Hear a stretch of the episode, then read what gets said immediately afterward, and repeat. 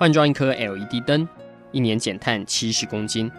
喝咖啡使用环保杯，一年减碳四点零一公斤；上班出门前记得把保温电热水瓶的插头给拔掉，一年减碳一百五十七公斤。面对气候战役，对抗地球暖化，可以是个人的事，更需要政府及企业的参与。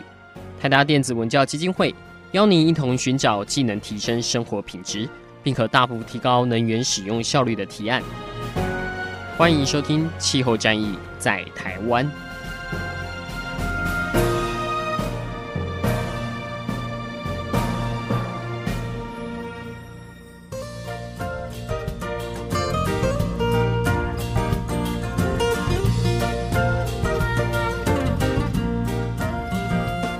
各位参与台达气候沙龙的朋友，大家好，我是台达电子文教基金会的执行长张扬前，很高兴举办今年的第一场台达基金会的气候沙龙。今天我们的主题会是在绿建筑，当然绿建筑除了节能之外，健康是我们蛮重要的一个主题。所以今天呢，我们来到了高雄，跟高雄的地雄公民基金会，我们一起来合作举办了今天的这一场讲座。那所有的内容，我们会在网络上。不论是在地公的脸书，在台达电子文教基金会的脸书，以及阳光基金会的脸书，我们会同步做直播。所有的内容呢，也会放在气候战役在台湾的 Podcast 上。大家只要搜寻气候战役在台湾，就可以听到本集精彩的一个内容。那今天呢，我们主要会针对一些主题来去做一个讨论哦，蛮多的，其实是在做实际的分享。啊，因为既然我们是从民间来出发，所以希望讲的就不是太多的大道理哦，来跟大家讲说你应该要怎么去做节能，应该怎么样去打造一个健康的建筑。我们今天谈的很多的是我们实际上已经运用的一个个案。不论是我们自己家里面去做的相关的一个节能改造的个案，或者是说我们协助了呃不同的机构、不同的 NGO 团体以及 NGO 团体自行啊、去打造这样的一个环境，那让更多在这里面不论是共同参与倡议的呃朋友们，或者是在需要服务的商友们，共同去利用这样的一个好的环境呢，呃能够达到呃能源转型这样的一个目标。当然，今天其实对我来说个人是非常幸运啊，因为。我今天早上去了那玛夏民权国小，它是台湾第一座能够达到近零耗能这样的一个指标的学校。那像今天很热，我想大家应该都有看到 相关的这个报道。可是今天我在山上真的没有感觉到热。我虽然它外面太阳还是很大，可是一进到建筑里面，它把整个山谷的风整个引进来哦。这是我们郭英昭建筑师的一个作品哦。所以其实在学校里面可以看到那个风是很自由的一个。呃，在做一个流动。那更特别的是哦，今天早上所有举办毕业典礼的这个电力都来自于太阳能，它甚至有多余的电力可以再去储存在我们基金会所提供那玛夏民权国小的这个电池里面。所以，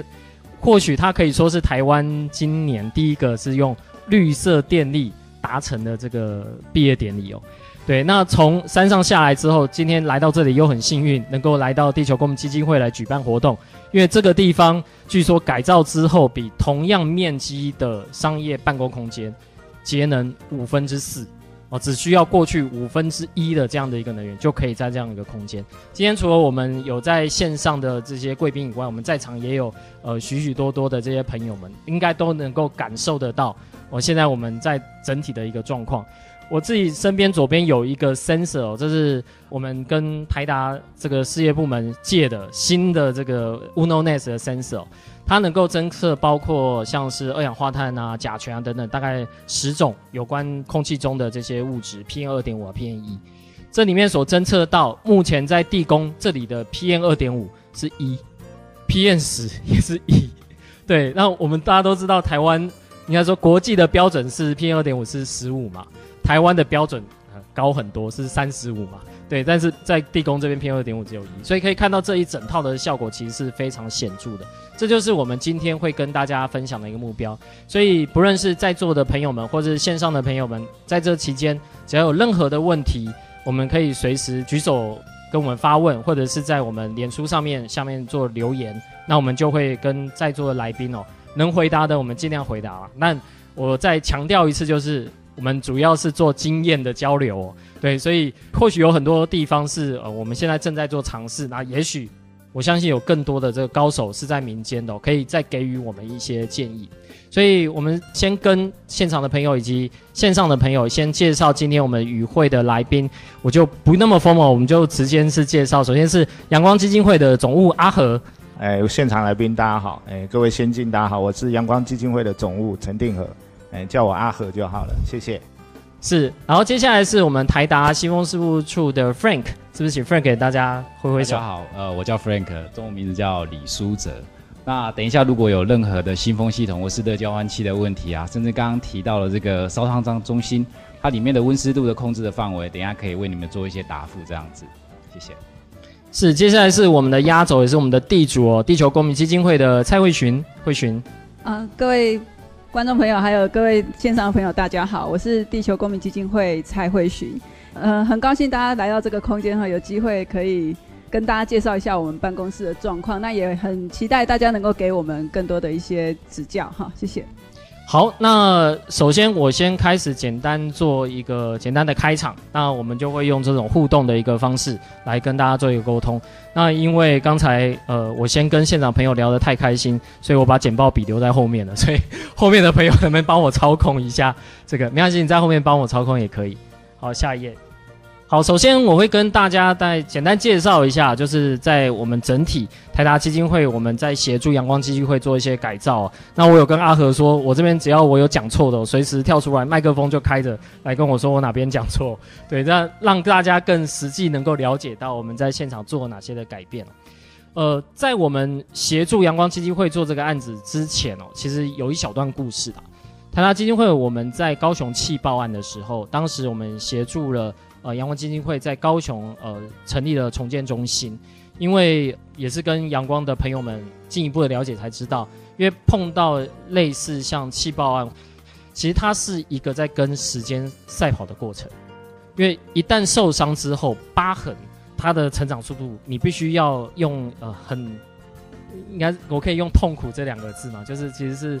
你必须要。把它不要让你的手就是这么快的去做一个萎缩，不不论身体哪一个地方，所以必须很贴近在当初受伤的呃这样的一个场域哦，让他们有一个地方可以专注的负责他们复原这个工作。我记得当时我去参与这个重建中心开幕的时候，当时其实我一心只想到节能，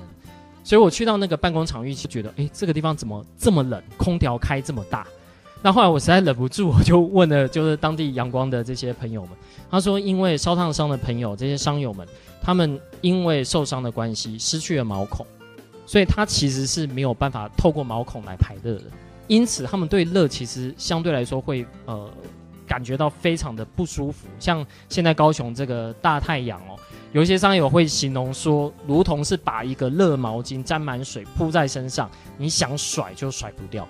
所以他对于空调的需求其实是非常非常迫切的。那在今年我们跟阳光基金会在做讨论的时候，因为疫情的关系，我们看到很多的地方都是开冷气、开窗，然后包括我们在拜会阳光基金会的时候，发现也是同样的状况。所以原先我们是在想，能不能去从节能这边来去着手，因为如果要能够节能的话，因为商友他一定会需要空调。它不像是我跟我老婆这边讲好说哦，好啦，就是今天是不是空调开到四点就好，不要开整晚，这样子它冷个一两晚就好，因为他们是实际上有这样的一个需求的。对，那这个时候就要想说有没有什么样的一些新的科技是有可能导入的。所以刚好这时候台达我们有推出这样的一个呃，算是全热交换的 PM 二点五的新风的系统，那它能够让引进外气的时候先做一个热交换。让我们的这个冷气的负荷不是这么大，所以就能够把这样的风引进来。可是当这部分我们觉得可以导入的时候，另外一个问题来了：这样导入的新风量跟我们真的如果要做防疫的话，足不足够？这时候我们看了相关的这些研究报告，包括我们有去查了 WHO 相关的一个指南，它是说，如果在一个空间里面一个小时换气如果低于两次的话，那许多的疾病哦，是有可能会加重的哦，这是他提出的一个指引哦。那至于说换气一次两次，或许等下 Frank 也可以做补充啊，因为他有的是用空间的换气量，有的是用人这样呼出的这些气体算几个人的这个换气量来去做整体新风量的一个估算。那另外呢，我们也查到在英国有相关的资料是，如果以这个换气量来计算的话，一个空间里面一个小时要换气五到七次，是最符合就是人的这样的一个舒适度。可这其实算是一个高标哦，就是你真的要达到这样换气量，并不是这么容易的事。我我不知道这个这样讲算不算正确哦。所以在中间要如何取得一个平衡，呃，我觉得这是蛮重要的一个重点。再来就是跟 COVID-19 有关的，哈佛有一份研究说，空屋啊。这也是我相信在高雄在地最关心的，空屋有可能会加重 COVID-19 的致死率，会增强到大概百分之八左右。啊，这个其实现在上哈佛的相关的这些新闻稿都还查得到这样的一个研究在这上面。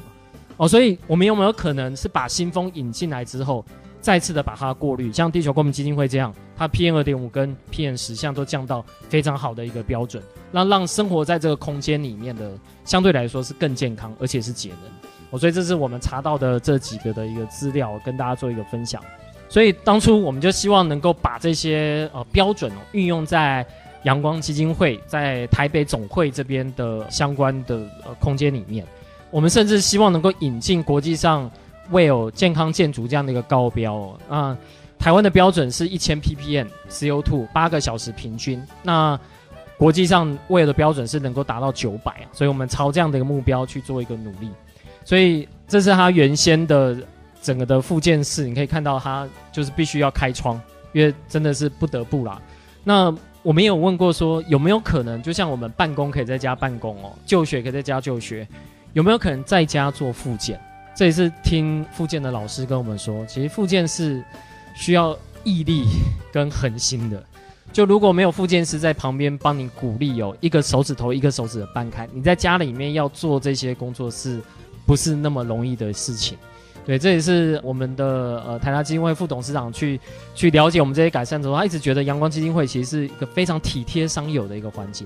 大家都充满了这个热忱哦，就是帮商友，每个都非常的乐观。他们都说他们是纯阳哦，所以我们副董事长就开个玩笑说，如果呃他们的笑容是纯阳，那台达带去的是新风啊，就让他们能够有更好的这样的一个环境。所以他们就需要还是需要到现场去做相关的一个复健工作。那现在我们把它做个改善之后，其实它大部分时间就不需要开窗了，呃，它整个的改善就跟我们现在这边现场一样哦，它是做一个双层窗，然后做个新风系统之后，把这个呃废气再导入。这个双层窗里面，然后外面才开窗，把这个废气引走。呃，待会我们会有一些工程图让大家能够了解。我们总共改的主要是四个地点啊，它两个的呃复健室会议室是在这边，然后他们的办公场域是在这边。另外我们还改一个地方是它的机房。这几个改造方面哦，或许待会可以跟地宫一起来交流，因为他们这边也是是朝南的，呃，地宫这边这一面。是朝西哦，所以其实西晒南晒的问题都还蛮严重的啦。那这边我们就跟地宫这一面西面一样，是做了一个双层窗。好，这里要特别强调，这两个地方其实都是由绿世居社会企业邱记者博士来去做相关的一个设计哦。这算是他的个人独特的一个算是发明啊，但好像还没有去申请专利，就是去把这种全热交换器的废气导入这个两层玻璃之中。那这有什么好处呢？它做热交换之后啊，它其实还是有一些余冷，所以这些余冷灌进去之后，会把外面的热再去有点做断热的这样的效果，然后才去导出去。对，相当好的一个想法哦。所以我们在这边先做了这方面的一个隔热的改造。呃，这个隔热的改造，或许等下阿和也可以跟我们分享一下，就实际上对商友来说，或是对在开会的这些主管来说，会带成什么样的一些影响啊？我记得我们刚改完，还没全改完，只是刚把。这个窗户做起来，最大的一个改善是变安静了，就是我们把那个噪音量大概可以降到四十 dB 左右，因为这边是台北的那个南京东路哦，其实是非常繁忙的一条路哦。我相信这边大概也是啊，就是可以大幅把这个噪音降下来。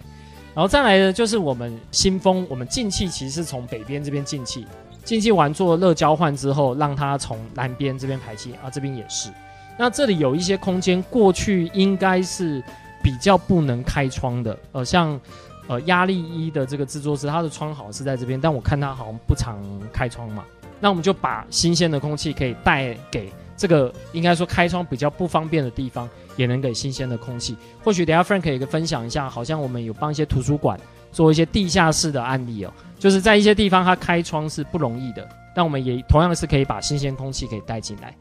然后再来呢，我们在机房这边做了一个改善哦。机房通常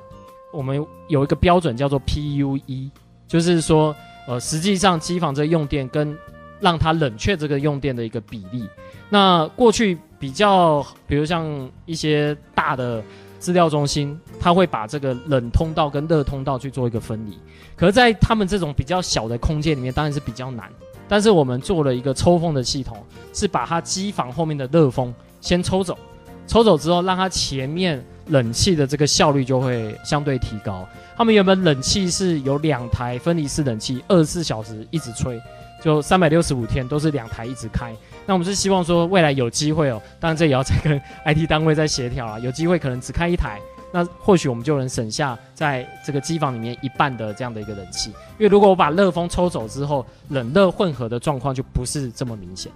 好，这是我们当初运用在呃台达基金会我们自己的一个产域哦。如果他有做一些改善，我们的同仁其实都会发信提醒我们说，呃，实际上我们的一个状况是怎么样。所以现在其实，在我们所开发的，不论是在手机，不论是在电脑，都可以看到相关的这样一个内容。啊，这是我们改造前后的一个对比哦。当然看照片比较没有感觉，大家可以。看一下你的现场的，可以看一下我们左手边哦，可以看到这样的一个改造，或是那个画面，等一下可以帮我 take 一下左手边，可以看一下这整个的画面是怎么样。好，这是实际上的改造，这原本这边都是改造完的，就中间加一个百叶窗。我们自己实测的一个效果是，室外窗跟室内窗可以差到八度左右，五到八度之间。我不知道地宫这边最高曾经量到差几度，二十度啊。哇哦，就是我，因为我们这边是西晒，所以它下午的时候，像现在你看的话，外玻璃哈，它的温度可能可以达到五十度，然后内玻璃呢，在没有开冷气的状况下，大概是三十度，所以是可以差到二十度。好，所以阳光那边应该是没有直晒，所以它它应该就是外面的温度，然后差八度，这边可以到二十度。其实这个差别真的很大，而且这个改造其实跟一般我们所谓的这种 Low E 玻璃或者比较。高性能玻璃啊，相对来说成本是低廉的哦，就因为它，你可以看到它其实是往里面多偷了一点空间，创造了这样的一个隔热层。好，这就是我们在机房里面呢，我们尝试着把它的热风从后面，因为它的热风都是在后面，我们把它抽起来直接排掉，然后冷风就直接进到它这边冷气进气口这边。好，接下来看空气品质，这个呃就。应该是不会被罚钱的，反正就之前我们曾经测过，曾经高达三千多，对，真真的是就是我我们也没有想到会测到这么高啊，对，像南部是不是也很担心会测到这么高？好，这是我们实际改良之后，二氧化碳可以达到五百多，然后就这改良效果真的是蛮好的。那甲醛值我们发现，如果人进去的话，有稍微会比较高。它跟它的 sensor 以及它所，因为最近大家比较会做这个环境的清理，会用到酒精、漂白水等等，啊，有点干扰到我们的 sensor，所以我们在人多的时候，我们的 sensor 会稍微高一点。但这个的数值应该是比较接近办公室刚开的时候，那那个时候数值是正常，代表说它的装潢啊什么的啊其实是 OK 的，啊，其他的总挥发物这些都是符合标准的。哇，这个 PM 十跟 PM 二点五可以到零哦，这很厉害。啊，这是我们装的这几个的 sensor，包括我们自己 building automation 就在智慧建筑这个的单位，他们自己所研发的这个 sensor，以及我们风扇部门所研发的这个 sensor。那它这个 sensor 有另外一个好处，就是它可以智慧去控制我们相关的机台，因为大家都一定会担心说，会不会我装的这个东西很耗电？对，但是是有需要的时候我们启动。不需要的时候，在空品啊还不错的时候，它就维持在一般正常的情况下，其实就可以达到这样标准。那现在相关的 sensor 都有这种智能控制的一个方式。我们另外帮助了阳光基金会在巴德活力中心哦，这也是这次跟阳光基金会的合作，我们才知道这个地方的存在。就是有许多这些朋友们哦，因为可能受伤之后，呃，他们的老化的速度是比我们一般人是来得快的。所以他其实需要更多的这些运动去让他的肌力啊能够更好。所以在他们想过能够让更多这方面的朋友能够需要呃这方面的照顾之后，他就跟台北市政府然后取得了这样的一个空间，就专门让相关有需要的朋友可以在这边去做。相关的附件啊，我记得里面其实还蛮多是我们阳光洗车场的啊、这些商友们，他们会到那边去做运动，然后都因为有些在洗车场服务的，其实都好几十年哦，他们都还蛮喜欢这样的一个空间的，因为这这也是这次接触到才发现，当我们在提到这种长照的时候，其实都已经蛮后端了。那我们有没有可能在进到后端之前，去让我们的肌力什么的先做一些做好一些准备哦？然后这里我们去做测试，它 CO2 就相对来说没那么高，大概有一千八百左右，但还是超标啦。改善之后大概也可以达到四百九十五。哦，它的甲醛浓度也稍微高一点，因为它的那个地垫，我们发现，因为可能它原本的材质会有这样的一个状况，但还是符合法规的一个标准，但是比 WELL 标准稍微稍微差一点。我们还在想可以用什么样的方式，用活性炭的方式，用植物的方式来去做一个解决。好，这是我们实际上在做改造的时候用的是吊影式的，就是我们可以让它直接藏在天花板上面。那如果像地球公民基金会这边，它是没有装天花板的啊，大家就会直接在明管上面可以看到相关的这个设备在上面。那另外我们也会做窗型的啊，窗型的就是像呃阳光金会，因为在台北他们是自有的空间，窗型就是如果你在出租的空间的话，房东不让你去动，这时候怎么办？这时候有机会是我只要牺牲一扇窗，我把这样的一个设备哦，我蒙在窗上面啊，不论是用一个铝板或者是用呃塑料板啊，蒙在上面之后，它直接就做这个热交换。那等到这空间我要交还给房东，我把原本的玻璃装回来就好了。哦，这相对来说复原比较快啊，这就壁挂式的。像这个壁挂式其实就是像一个小台的类似其他清净机，其实它也可以当清洁机做使用。就它不需要新风的时候，它就是一个清净机。那需要新风的时候，可以把外面新鲜的空气带进来。以上是我用台达基金会的一个角度来去做说明哦。当然就比较不会拆自己的台啊。现在就要请阿和来拆我们的台，就是在我们从应该是四月五月啦，五月开始改造之后，在这中间你觉得在改造上面有碰到哪些的困难？或许是今天直播或是在座的。观众及听众朋友，他们可能会想知道这个改是不是那么难，然后有没有呃遇到什么样问题是不能克服的，或者是说相关的一个、呃、有可能会有额外的花费啊，或是你们在做内部沟通的时候有碰到什么样讲这个，比如全热交换或是新风，大家听不懂，要换一个方式来跟大家沟通的一个方式。大家好，呃，我们跟台达电文教基金会合作的这一次的新风系统的引进。应该是先说前提，我们阳光基金会除了做烧烫伤，还有做口友，就口腔癌的，哎，然后再来活力巴德是专门做身心障碍人士的肌耐力的训练，哦，然后让他因为新陈代谢整个肌耐力比较快速的老化，延长他的这个寿命，所以这些场所都非常需要注意到的是空气品质，啊，然后再来就是所谓的冷房效应。然后再来就是呼吸量，就是活力中心的呼吸，因为运动大量的二氧化碳跟氧气都是非常需要去关注的。那这一次我们引进，其实有很多问题是，因为我们是老旧办公室，我们那栋建筑物是民国六十二年盖的，然后他当初申请的电表是建商直接跟台电申请一颗电表，所以是由一颗电表整栋大楼一起分摊，所以它的电费全部都是累进式的。也就达到多少度数的时候，是直接乘以倍数上去，然后住户在一起分摊。所以在做节能的时候，其实我们非常的困扰，就是老旧建筑物我们又不能分表的时候，别人用多的电的时候，我们整栋大楼都要一起负担啊，这是我们最大的一个困难的地方。然后再来还有就是我们老旧建筑物，所以上面在早期盖的时候，它的风管系统是属于老旧的，它上面都是有风管，阿鲁米那一种的。四方形的风管，镀锌的。然后那风管呢，因为二工、三工后面的不同的房客去租，然后或者是房东做改善之后，那一套风管他不用了，他全部都会丢在上面。然后再来是我们因为老旧，所以在我们办公室的部分会有很多不同方向的愿景在走的时候，它就有可能小改，小改之后就会很多的电线是丢在天花板上面的，啊，所以天花板会非常的重，然后我们甚至有天花板已经有倾斜塌陷的状态，啊，所以这次也是透过台达电帮我们改造的时候，他为了把铝窗做双层，把我们特地把天花板复原钉上去之后，才能装那个铝窗，因为我们。场地的限制，我们没有办法双层铝窗做到大约三十公分这样宽，我们实际上最多只能做到八公分宽，因为我们还有矮墙，我们不是落地式。那八公分宽再装百叶窗，百叶窗的师傅施工就会有障碍，因为它的支撑架上去的时候就要用倾斜式，倾斜式它的空间实际上是要十公分的，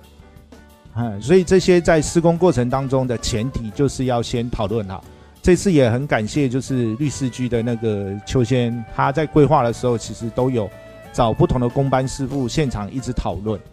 啊。因为我们的天花板像刚刚看的轻钢架，那每一格格子都是六十乘六十公分，卸下来的时候也是要很注意，因为它的轻钢架的支架如果卸错，整组天花板是会掉下来，所以它必须要卸的是分支短的那种天花板才会原有的还在上面，然后。那个全热交换机，因为它大小你也要算过它的高度放上去，然后再加上我们有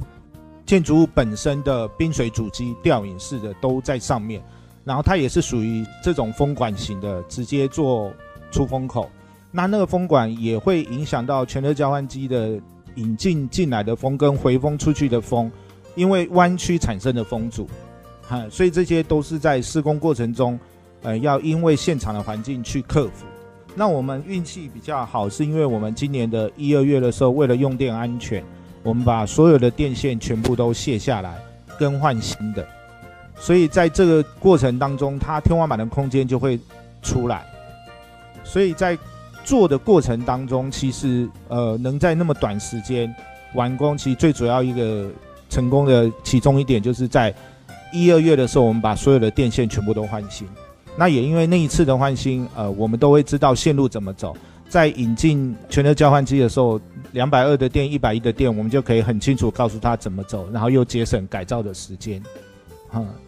这是我们在做这一次新风系统引进的时候比较辛苦的地方。补充一个，呃，公寓大厦管理条例里面有规定，如果你建筑物的外观要变动的时候，要区域所有权人都要有同意。所以在这情况下，我们又不能随意挖洞，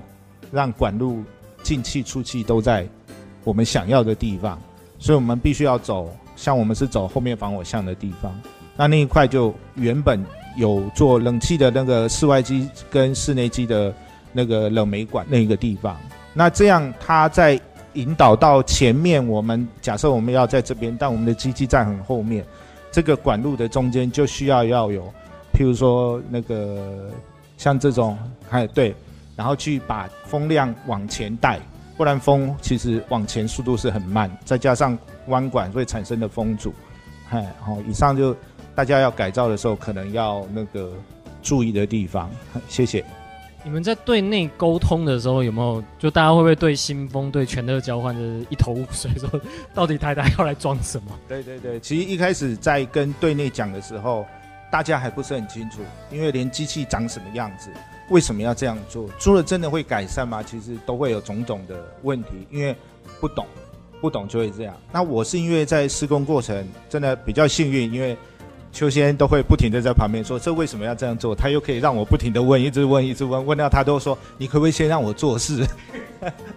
所以我比较因为这一个工程案，所以我学特别多这绿建筑这一块，因为我以前的观念的绿建筑是比较很早期，为了。空气良好，打开窗户就好啦，就节能啦。对，比较属于早期式，但那一套的理论其实听说比较适合在山上，因为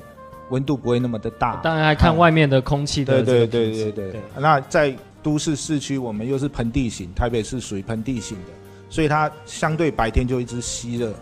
然后晚上才会散热。所以这套系统进来的时候，我才知道说，哦，原来绿节能改善要怎么样用小的钱，用什么样的机器可以造成很大的。改善的这个效能，那另外是在整个的改善过程当中哦，就是呃前中后，就是到底实际上在那空间里面的感受是怎么样？其实这我也是很好奇啊。有很多人都说，哎、改善很好，可就像有商友说，他觉得冷气变冷，我就一直觉得不会啊，我这个没有动到冷气，我才会变冷，还是说是真的有这样的一个效果在？实际上哈，我也我也承认，我老实说啊，我在施工的过程在一半的时候，我还是有这样的疑虑，说，哎、真的有效吗？但在施工完的时候，我实际上有听到有同事说，当他礼拜一早上开门的时候，礼拜一早上一开门，没有人在里面了，就一开门，经过六日，因为交换机我们就是听邱先生的，就是不关，然后所以他六日两天一直带新风进来，一直带新风。其实他说他早上开的时候，总觉得空气中有一点点淡淡的纯氧的味道的感觉，但虽然我是听他这样讲啦。但我也相信他没有骗我，因为他真的是有那个感。但是纯氧是什么感觉？因为我还没吸过啦，哎，所以我还不是很清楚。有点醉氧的感觉。但是它真的有改善。那商友的部分改善其实比较多的是，反而是温度，因为他们对空气品质没有那么明显的感觉，他们感受的就是很明显说，哎，有比较冷，嗯，然后现在也很明显，像今天我听说。我们白天在开长董会的时候是没有开大金冷气，我们就单纯用大楼本身自有的冰水主机而已。那以往我们这种天气一定是大楼冰水主机加大金冷气自有冷，一定要一起开，不然实际上是会很热。所以可能是南向的这个隔热达到一定的这个效果，因为那个我看那个面积其实很大嘛，很算很大。对对对，嗯，好，那。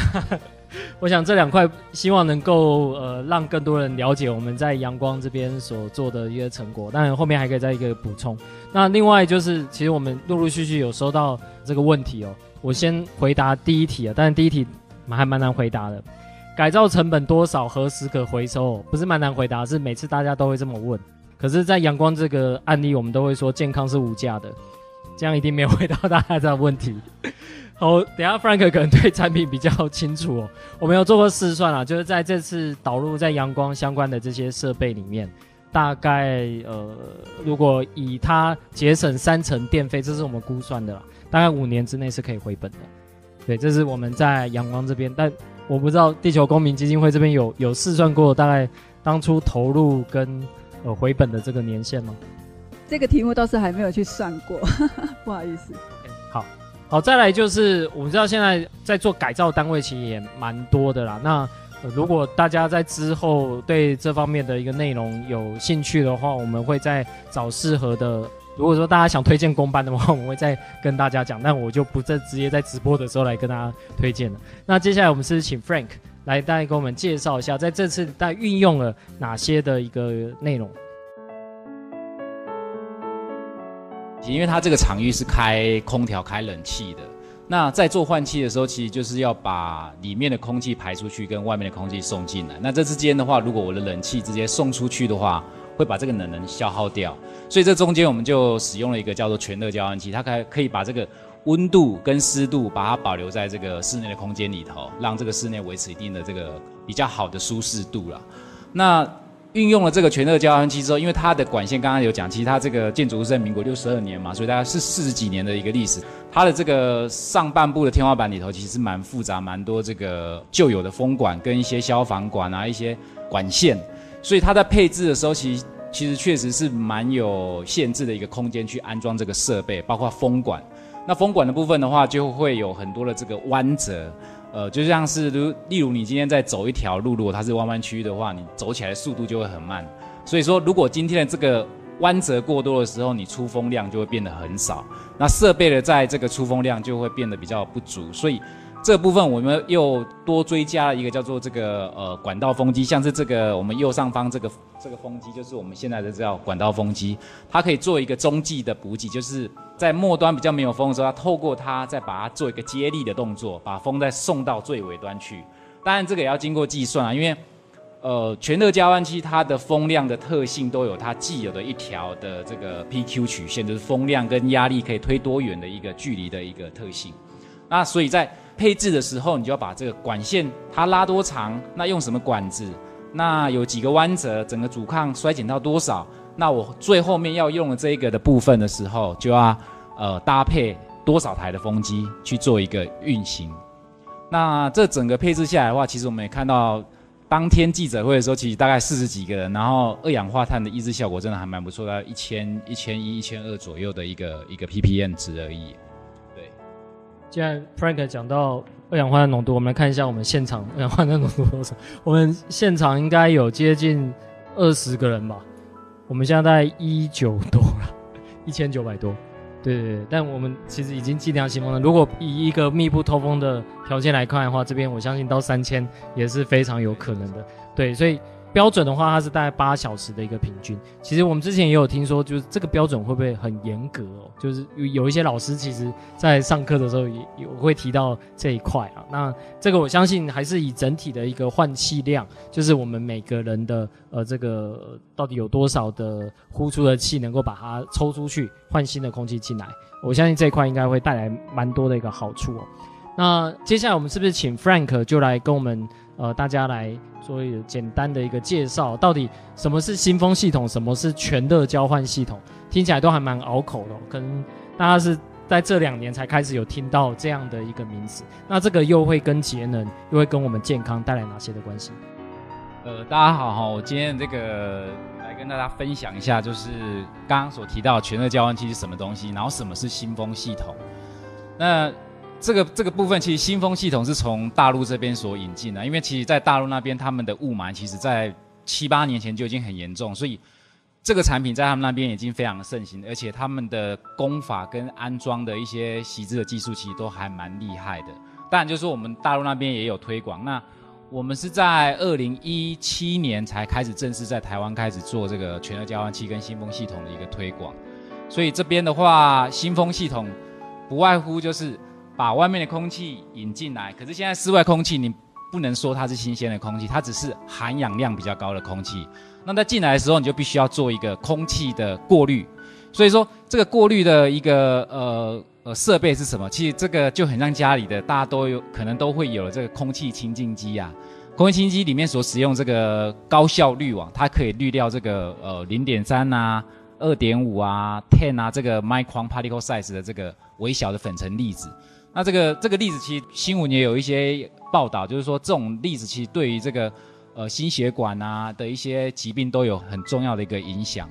那在这边的话，其实就是说新风系统对于每一个住宅、每一个你生活的环境，哦，就像你家有小孩子啊，从小开始，其实在这个环境都要有一个比较好的含氧量的一个空间，包括清净度。所以新风系统就是由这样子由来。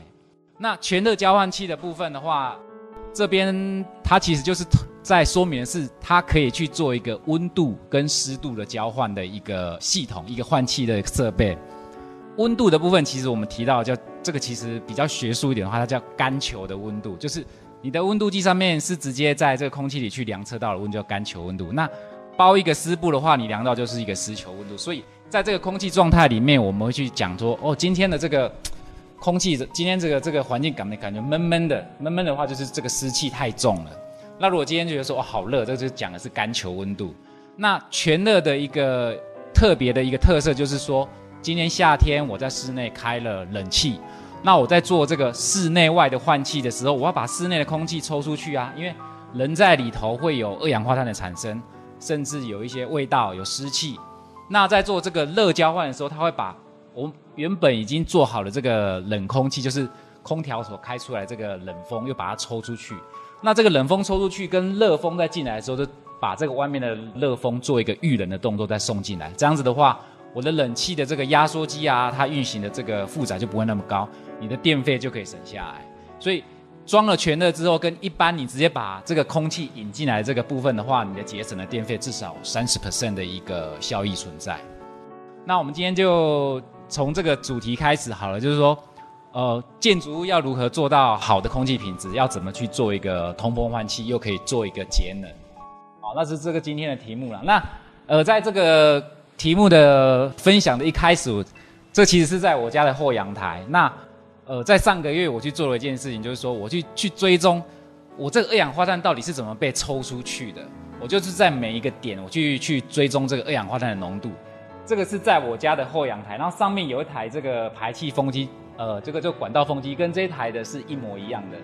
那我把它做在这个我家的后阳台，那同时我的厕所的一个呃地方，两个厕所都还是有两个排风扇。那这三台都是 always 一直开的，就是三百六十五天，每天二十四小时都没有停过。那我家的客厅跟房间的二氧化碳啊，大概都是维持在八百多到九百多。那后阳台的这个部分的话，我追踪到是九百多，这个是没有人的时候哦。所以说，我的二氧化碳的流向都是透过这个排风机去把它抽出去，那让我室内维持该有的这个 CO2 的一个标准的浓度。那这个部分的话，其实我可以看到，我们可以看到，就是说我其实在这个窗户的部分，我都还是有把它打开来。那呃，右上角这个是一个呃我的客房的一个窗户，那对应过来的话就是我的后阳台。那这个是厨房，一样有把它的这个通风窗把它打开来。那这样子的对流效果的话，其实我整个测试下来，这样是是最好的。那因为我我家里有两个小朋友嘛，那么他们其实都有气喘，所以每一次去看医生的时候，医生都会说，哎。你们家的通风效果好吗？那个温度有没有调整啊？湿度有没有调整啊？所以在这个部分，其实我也特别的琢磨蛮多了。那刚好也来 Delta 这边服务做这个产品，然后可以把这个产品做的比较好一点。那这个是刚刚讲，就是说在后阳台部分，它的二氧化碳的浓度啊，都是呃大概在一千多左右。那有一次我是特别就是说，把那个排气的厕所那边两台把它关掉之后，发现整个浓度都都飙上来，但将近快到两千。那这整个统计的数值是大概是一个晚上啊，就是大概有一万多笔的数值。那我其实，呃，有时候我都把设备带回家，然后放在某一个定点去做一个长时间的监测啊。啊，有一次我放在这个厕所，我太太就说奇怪，怎么半夜厕所有亮这个蓝蓝的灯跟红红的灯，是不是有什么东西呀？就代表就是说今天的二氧化碳是从那边抽走，那它的这个空气品质就会显现出说它的一个呃实际的状态。如果今天是红色，代表是状态是不好的。那这是我家的 layout 啦，就是说刚刚讲了，在这个后阳台的部分，我装了这个排气风机，是 always 二十四小时、三百六十天不关机的。那两个厕所都是一样，有两台这个我们自制的这个排风机持续的运行。所以说，以这个房型来讲的话，它这个是变成一个叫做负压换气。我在换气的时候，其实我这整个对外窗我都是关起来的。那引进的新风口其实从我家的走廊这边进来，我家的这个管委会啊。每天都会做这个打扫，所以我发现走廊的空气跟这个粉尘量其实都是还蛮不错，都抑制的蛮好的。所以我基本上就是做这个这个部分，在我家做一个空气品质的改善。那这个是前半段的一个分享。那今天主要跟大家分享还有一个就是说，怎么去做通风，对应的产品有哪些？因为我想很多人想说，你的通风的一个产品应该还是有不一样的对应设备存在。那还有一个就是说，今天的实施案例，实施案例可能刚刚阿甘执行长这边有已经有说明到一部分，就是阳光基金会这边的一个改善的效果。那我这边也会带一下，就是说整个系统的配置，那它的管线是怎么走的？那因为这个牵扯到，就是说未来如果你们家自己想要装新风系统的时候，你在这个设计的前期，你需要有哪一些参数？那到最后你要验收的东西有有哪几个部分需要注意的？我在这边会跟大家说明。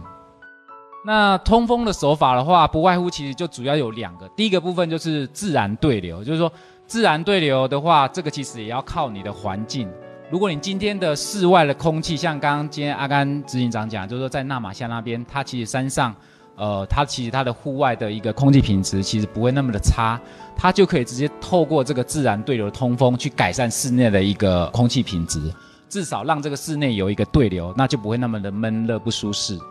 刚刚讲的那个第一个部分的话，就是自然对流。那浮力驱动其实这个就是一个呃温度差啦，因为我们只要有温度差，它就会有这个密度差，密度差自然它就这个气流自己就会带动了。那再来就是风力驱动的部分，风力驱动其实就是你的这个建筑物需要有开窗。开了窗之后，今天户外的空气有在这个呃风有在对流的时候，它自然而然会把这个外面的空气引到你室内，那让你这个住宅里面形成一个自然对流的效果。这是第一个自然对流。那原则上我们这边所实施的一个案例都是做这个机械式的通风，就是今天的第二个通风的方式。那机械式通风，像这以这个场域来讲，其实做的都是机械式通风，像这个设备里头都有这个马达，有扇叶。然后再加一个电控去做一个驱动。那机械式通风又分成三个，我刚刚分享是我家，我家做的是一个负压换气哈。但负压换气还是要看条件啊。如果你今天的一个门窗的气密性不好，室外的空气品质又很差，那这个部分代表其实你的房子会泄漏，你的负压就会从这个门缝的泄漏处把这个室外没有经过过滤的空气直接引进来。那这样子的话，你室内空气品质可能改善的幅度就有限了。那正压的部分的话，其实就是把它反过来，就是说我今天是直接把室外的空气引到室内，那同时间要做一个过滤才能送进来。除非你今天的室外空气是一个良好的一个空气品质，才可以直接做一个引入的动作。那第三个部分的话，就是双向平衡。像今天这个场域，就是其实它就是一个双向平衡，它有一端是做进气，那这一端是做排气，让室内形成一个强制的对流。那这个部分的话，其实刚刚我提到一个，就是说，呃，我们有一个图书馆，它是在地下室，它没有对外的门窗，它那个场域它不需要全热的原因，是因为它在地底下，它其实晒不到太阳，它的。室内的热负荷，太阳的热负荷也没那么高，所以它的冷气只要开一点点就可以维持蛮好的温度。所以再加上就是说，它可能在成本上面有考量，所以我们就做一个进气跟排气的。进气一样要做过滤，那排气可以直接把这个室内的这个呃不好的这个二氧化碳啊，那甚至它地下室有一些霉味，可以直接把它做一个抽除。那这个呃双向这个换气的部分，其实还牵扯到一个就是。做这个节能回收，那这个节能回收的话，就是会，呃，我刚刚讲对应到那个产品叫全热交换器，就是全热交换器，它有进气，它有排气，它是做一个双向的一个换气的。那它中间有一个热交换芯，可以做一个温度跟湿度的一个回收。那整个加总起来，其实就可以做一个整合应用，因为有一些场域它其实是要求像 well building，它是要求说，呃，希望有一些楼层啊，有一些位置需要有开窗的区域。那搭配这个机械式通风去做一个整体的换气，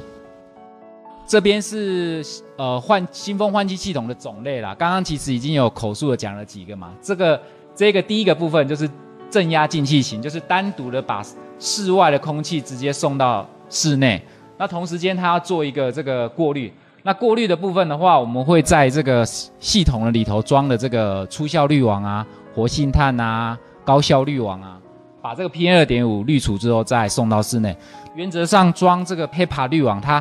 PM 二点五是绝对可以滤除的。因为 HEPA 滤网其实主要它要滤这个零点三 micron particle size 的这个比较小颗的这个粒子的。那二点五的话，对于零点三来讲又是好几倍了。所以原则上你只要装这个 HEPA 滤网的话，都可以滤除的。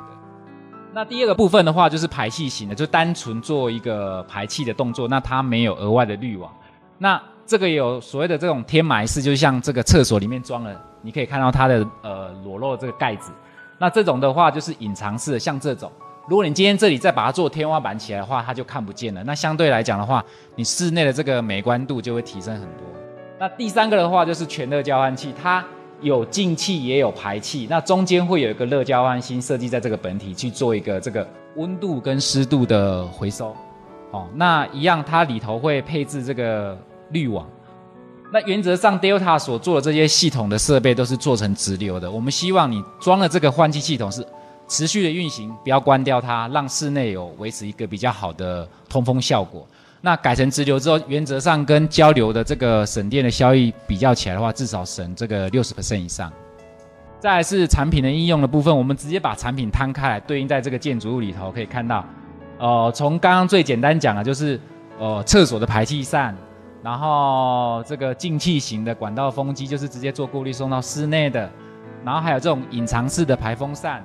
那甚至就是说刚刚有提到就是装壁挂，就是说如果你今天的天花板是不能去动它，也没办法去装修，那你你的这个房子可能是租的，也可以把它装一个简易的这种壁挂型的。那如果你今天是新装修，或者是说你天花板是可以动的话，我们就会建议你装这种吊顶式的，因为整个装起来会比较美观一点。再来是这个原理的部分，其实刚刚也有口述了。那我们就以一个呃案例来讲，我们全热交换器在选型的时候，其实你要看它的这个交换效率是多少。所以在这个设备规格上面会写到它的温度交换效率多少，全热交换效率多少。那我们就用呃可能温度比较有感啊，就是用这个温度交换效率用七十 percent 来看的话，以今天的条件，如果今天这个室内是设定二十五度 C 的这个冷房温度。室外是三十二度 C 来讲的话，它直接把三十二度 C 引入，跟二十五度 C、二十六度 C 去做热交换之后，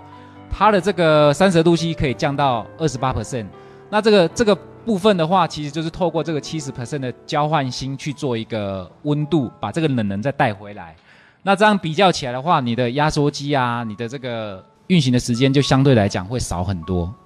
那再来就是说，我们在设备的选型，我们要考量到说这个风量要到设计到多少。就像呃，我们今天这个这个空间大概有三十几个人嘛，那一般来讲，我们成人大概是以二十到三十的 CMH 的新风量。那什么是 CMH？CMH 就是说每小时立方米啊，它其实是一个体积流率啦。所以原则上你在选型的时候，你只要按照这个方法跟原则去选的话，其实不太会有太大的出入。当然就是说有很多国家还是有制定一些标准出来。那我们来看一下说这个常见的速算法哈。第一个部分的话是呃空间法，就是说今天这个空间的面积是多少，高度是多少，你只要把这个长宽高乘上来之后，再乘上说。你需要的换气次数，那一般住宅其实我们建议目前是大概是零点五到一次啊。那如果你今天要更好的换气效果，像有些呃环境像是幼儿园啊、图书馆，它这个换气次数有些要到到达的两次。那办公室的部分的话，至少要两次以上。所以把这个次数再乘上你刚刚所算的这个呃力呃这个容积啊，就是米三次方的容积，就可以得出你要的这个风量是多少。那这是第一个速算法，第二个速算法，这刚刚讲的就是人的次数人数有多少，在一个小空间，可是它人数如果很密集的时候，用这个方法来估算的话，就会相对来讲会比较合理一些。那我们来举一个例子啊，这是一个三十平，然后里头有三十个人，那楼高是二点六米。我们可以看一下，就是我们台湾这边的建筑法规的一百零二条，它有提到，就是说。如果是以教室的空间来看的话，它以一个米平方来讲，它要十个 CMH。所以说，如果你三十平，大概是九十九米平方嘛，乘上来之后是九百九十个 CMH，是是相当的大。那我知道说高雄这边在今年其实就就这个针对这个校园新风其实是蛮夯，就是政府单位有投入蛮多这个资源，让学校去装这个新风系统。那就我所知，他们学校的学生的人数一般大概是控制在三十个人左右了。那小朋友的话，以新风量，它大概是二十左右，所以它整个算下来，它的一个教室的新风量至少要六百 CMH 以上。那这边再提一个大陆的标准，因为其实大陆的标准还是有一个参考性的依据啦，因为它的这个参考的一个呃出处，其实它也有参考美国 h r a 这边的一个一个规范去做一个制定。那这边的话是以成人大概是以三十去算，所以算下来大概是九百，跟这个台湾所计算出来的实测还蛮接近的。但如果你是用空间法来算的话，其实它相对来讲它的风量就会偏比较少一些。那再来是呃美国的这个冷冻空调工程师协会，它有制定一个标准啊，就是这个 HRA 的六二点一，它有制定一个就是说。呃，今天你这个场域看是是它的用途是什么？如果今天是教室啊，或者是办公室，或者是住宅，哦，它会有制定个别的一个参数出来。如果今天是教室的话，它会有一个修正的比例值，它会有人数的修正跟面积的修正，然后去做一个加成之后，就可以换算出它最小的新风量。那记得哦，它这个美国这边它所估算出来是 minimum requirement，就是最小的一个外气新风量。那美国这边为什么用这个来估算呢？因为其实他们的建筑物的气密性比亚洲区这边会来得好，所以它所需要的这个引入的外气的新风量就不需要这么高。那再来我们提一下这个安装的注意事项，因为其实这个也蛮重要，因为呃像刚刚那个南京的那个案例啊，它是进气是在东边，然后排气是在西边。它把它隔开来，因为这个这个部分是担心说我们进排气的时候变成一个短循环。我们有遇到一个一个学校单位啊，它在装好之后，它的这个两支的风管靠太近，就是变成一个短循环，结果室内的二氧化碳一直没办法降下来。后来我们就请他把这个室外侧的这个风管啊，把它隔开来，至少要一米五以上，甚至设配置在这个不同的方位，这样子是最好的。所以第一个部分的话，就从我们第一个从在配管的部分的话，我们建议说由外而内啊，就是说你的这个外气的部分可以从哪里开孔？呃，如果你今天的室外它的旁边可能是有在卖盐酥鸡的，那我可能就建议放在这个位置，因为你家可能到时候换气的时候，全家都会有这个这个闻到这个盐酥鸡的味道。所以在这个部分的话，我们要慎选，就是说，呃，不要有高温啊、有异味啊，或是废热的一个方案，甚至东北季风，因为有时候如果你设备今天是停机的时候，那你今天遇到东北季风。它的风可能会一直强制的灌进来，那这样子的话，你可能对于你原先设定的一个呃这个换气的部分的话，还是会有一些影响的。那主机的部分的话，其实刚刚在这个问题里头也有提到，就是说噪音的部分啊，原则上设备运行多多少少都会有声音，所以设备的呃配置安装位置，一般来讲，我们会建议就是说，可能你家的后阳台，或者是你厨房的上方。或者是厕所，因为有些人的豪宅厕所是做的非常大，所以那个空间是可以装、可以吊装的。还有一些人的家里可能有衣帽间啊，都可以装，那就不建议装在就是说你的你休息的上面了，因为你到了夜深人静的时候，其实设备多多少少都会有声音。有些人听到就是说半夜为什么会有这个这个风在那里慢慢的这样吹过去，有好像听到那个鬼在叫的声音一样这样子。对，那。设备可不可以翻转？那这个部分其实就是考量到，因为我们遇到有些建设公司，它盖的房子是双拼的，那有一些检修口啊，就是说像那个进气型的风机，它里面会有高效滤网，你滤网其实到达一定时间，你要做清洁，要更换。那更换的那个位置其实是蛮重要的。如果你今天装修好，你没有预留那个更换的位置的时候，哎，你的设备可能就要重新整个卸下去，去变更那个位置，这个是一个蛮重要的一个参数。那室内的风口部分，原则上就是每一个空间至少要有一个送风口，有一个新风口。那我看过有一些配置，它可能就是就集中一个风管在一个地方而已。这样子的话，室内它其实它形成的对流也不会太好。那还有就是说，有些人他一台机器只配了一个风口，结果这个风口的风量太大了，它的噪音就会体现出来，就会觉得说，为什么这个装点设备之后这个风这么吵？因为当初在配置的时候，他没有把它做一个分支，至少要分二到三个。其实这个是要看风速啦。那一般来讲，我们建议就是说，这个不管你这个管径是多大，我们原则上建议你的出风口的风速建议是在这个四米每秒四米以内。哎，但这就是说需要有一个一个这个风速仪去做一个检测的动作了。那原则上大概是管线的配置的要点大概是这些。那这个是一个我们装好全热交换器的一个配管。那你可以看到这边都是有一个这个。我们配管的部分是用这种 Y 型风管的，哦，这种叫 Y 型，因为它这样子的这个风阻会比较小。像这边它也是用 Y 型的呃风管，英文字母的 Y 啊，哈。如果你用 T 的话，它的那个阻抗会非常的大，那支管的那一侧就会抽不到风。那方案的说明的部分的话，我们这边有三个，其实刚刚已经有讲了，其实是第二个是图书馆嘛，那第三个是社福单位，就是我们阳光基金会这边的那。办公室的部分的话，这个比较特别，也是今年度有一个建设公司来找我们，就是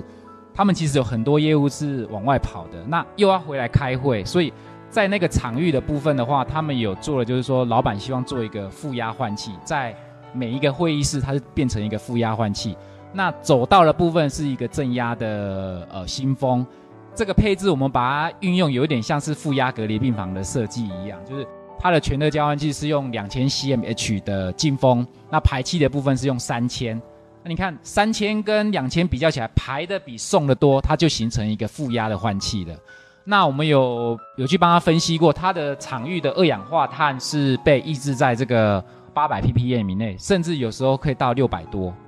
那这个是阳光基金会的一个配置图，这个是呃某一个小区块而已啦。我们可以看一下说。在这个部分的话，它的进气是在这一侧，跟排气侧其实是把它隔成两个区域。这样子的话，对于进排气的部分就不会有短循环的现象。那在室内的部分的话，我们刚刚有提到说，因为它的管线比较长，而且要绕来绕去的，甚至有一些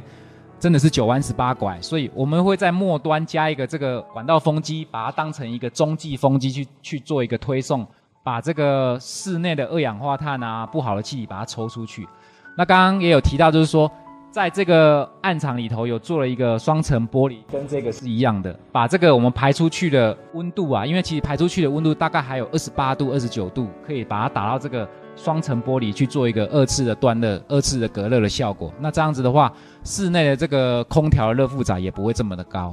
那我们可以看到里头的话，原则上就是每一个区域都会有一个出风口。那原则上在这个区域是我们呃这一次的烧烫伤的患友，他都在这边办活动嘛，所以这个区域我们特别给他多了一个新风口出来，然后我们做一个集中回风，把它排出去。这个红色这只就是排出去的。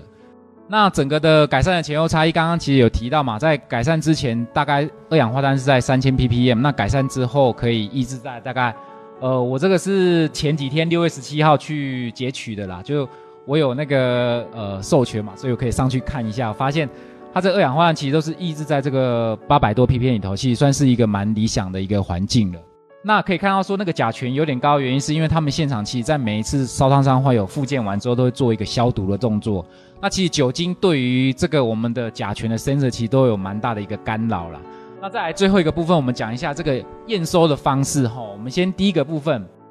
我们先确定一下到底我的设备有没有装到对的位置。就刚刚讲，它是不是好维护？如果你今天装的那个位置是滤网根本抽不出来的话，那你后期的维护根本是没办法做的。所以这个部分需要看当时工班给你的图面，它可以帮你配置在哪一个位置。它的检修口有没有帮你预留？他们跟你讲说这个地方要怎么打开、怎么拆、怎么换，这其实是蛮重要的第一个部分。那第二个部分的话，就是风量到底是否符合设计值。例如你今天选的是一个两百五十 cmH 的风量，那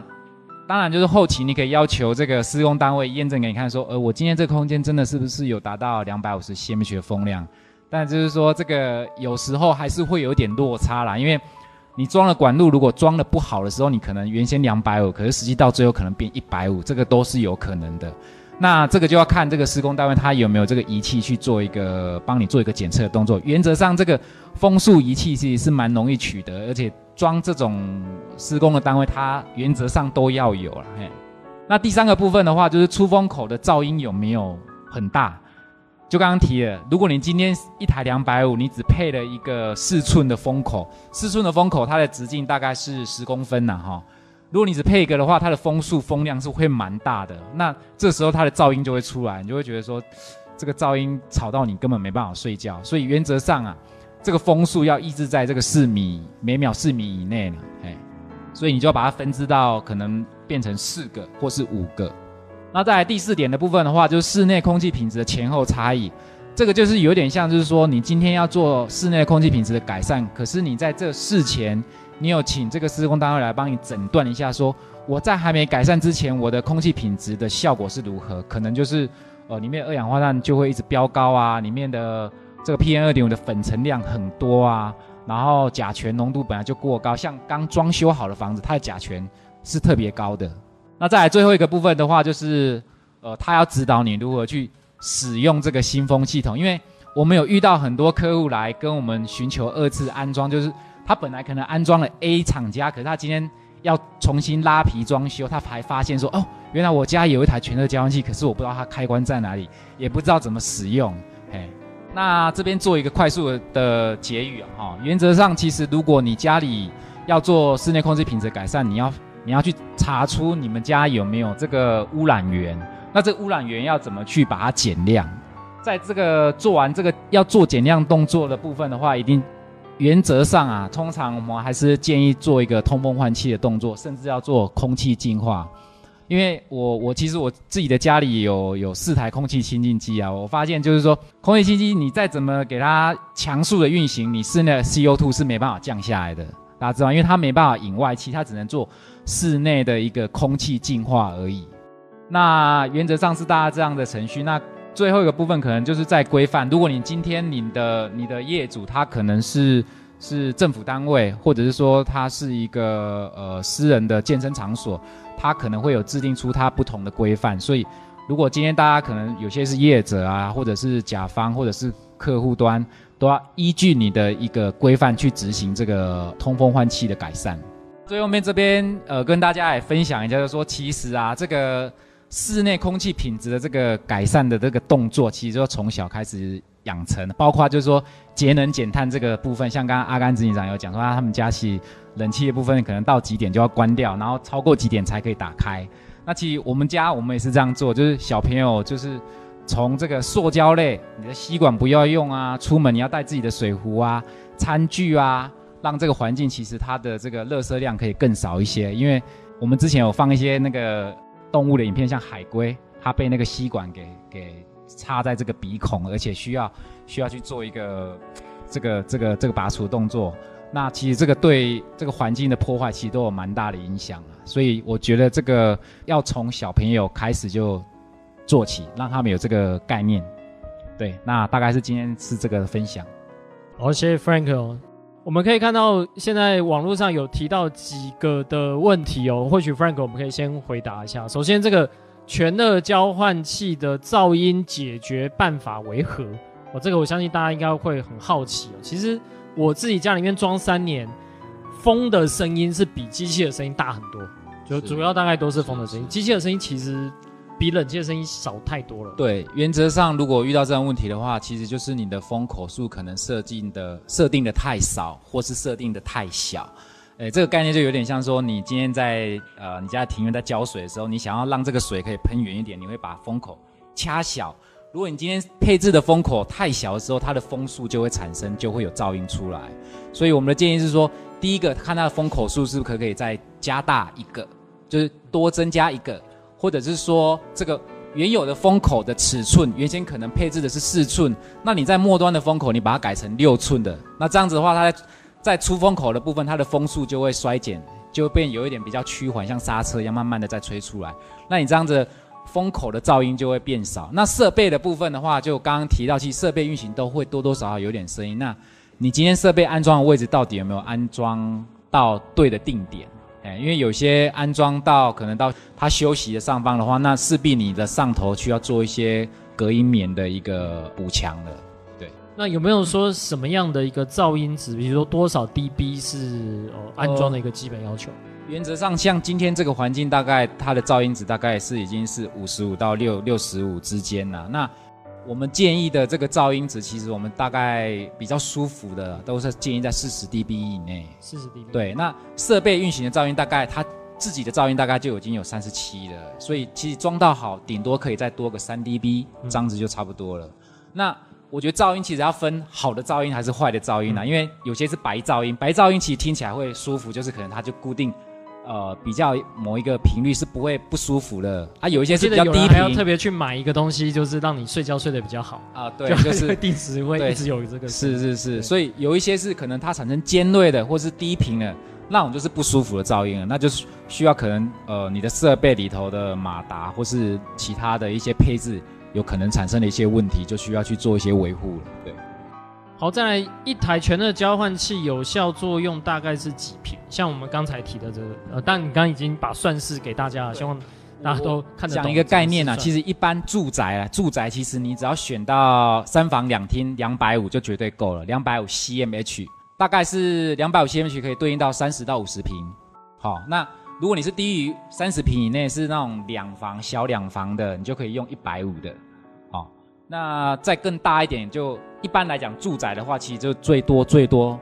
我建议只用到三百五就好，因为大于三百五其实都是商用了，因为接下来就五百、八百、一千那种那种设备的一个噪音，其实就你你没办法想象，因为那就不太不适合你的住宅的空间了。对，那像是那种比较小的壁挂式的，大概适合几平？壁挂式的，我建议大概十平以内，像是单身的小套房啊，或者是个别的一个小空间的区域，哎，十平以内。OK，然后呃，刚刚有提到这很多空品的这个介绍哦，所以像这种空品的监测，其实坊间有蛮多相关的这个产品嘛。那当然台达现在也是有，所以像这些的资料，你会建议上哪边去可以做完整的这些收入？呃，其实我们的官网都有放，你只要打这个 keyword 进去，打 UNO 的部分，应该就可以找到蛮多这个介绍。那空气品质的监测，其实我觉得这个找其实不难呐、啊，像你在。这个二十四小时这个快速的这个某一个购物平台上面也蛮多的，但就是说它的好坏，其实这个就很难去果断，因为一分钱一分货，因为里面好的 sensor 的话，它侦测起来的精确度就会比较高。因为呃，我们其实有以前有买过一些 sensor 来做比对啊，有些 sensor 就是会一直 always 跟你讲说，哦，你的这个环境好好好好，可是我们拿了一支可能一二十万的标准仪器来比对之后，才发现说。它的数值其实都是错的，它等于是告诉你，其实你今天环境不好，可是它给你一个错误的反馈的讯息。那装空气品质，它其装这个 IAQ 的 sensor 的一个主要用途，其实我们当然就知道说，今天室内到底改善了多少。然后呢，呃，还有一个点就是说，这个设备它可以去驱动我的呃 sensor bus，可以去驱动我的产品做一个联动的动作。那它会依据你室内需要多少风，它才去做一个驱动。那这样子的话，你的设备里头的滤网，它的寿命就会变得比较长。那整个常年使用下来的话，其实对于你的这个呃成本效益，其实是蛮很大的帮助的。你的滤网的维维护的这个周期就可以拉长。所以这各取所需啦。我们今天不是在线上购物，对，所以其实像空气盒子这边，我知道这边很多朋友也都有装，就是看到这样的一个趋势，而且是跟行政院环保署的这个资料，我们可以做一个比对嘛，也可以知道说现在外面的状况跟我们室内实际上的一个状况。好，那接下来时间我们是不是也就交给我们今天的地主，呃，地球公民基金会的慧寻来跟我们做简单的介绍。大家好哈，那很高兴呢来能够来跟大家就是介绍一下地球公民。那时间有限，我就很快的切进主题。我先介绍一下，我就是我们基金会呢是一个由社会大众小额捐款才成立的一个环保的公益的倡议的团体啊哈。那我们平常我们就是也不接政府的计划，也不接受财团的捐助，所以完全都是社会大众捐款，所以每一分钱我们都要用得非常的小心呐哈。那我们大概是在二零零七年的时候成立地球公民协会，然后在二零一一年的时候，我们就是跟另外一个团体合并，然后我们变成了地球公民基金会。那我们基金会呢，是主要是在关注一些台湾的各种。跟环境保育有关的议题，包含像这个山林水土的保育啦，然后我们高雄，我们是高雄起家，所以是这个工业污染的问题，我们非常的在意，像这个空污啦、水污啦，哈，这些都是。那另外呢，就是我们也有花东办公室在关注这个花东的从苏花改到美丽湾，哈，就是整个花东的议题。